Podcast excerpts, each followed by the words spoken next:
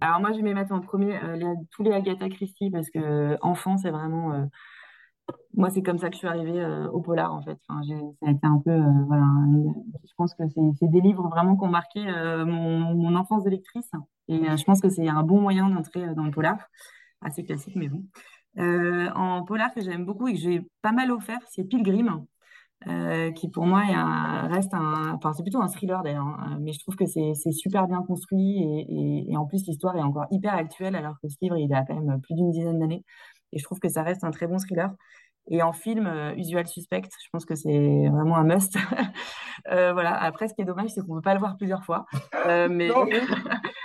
mais voilà. Mais sinon, je pense que ça, c'est vraiment, ça a été une, une, bonne claque aussi pour moi, ce film-là.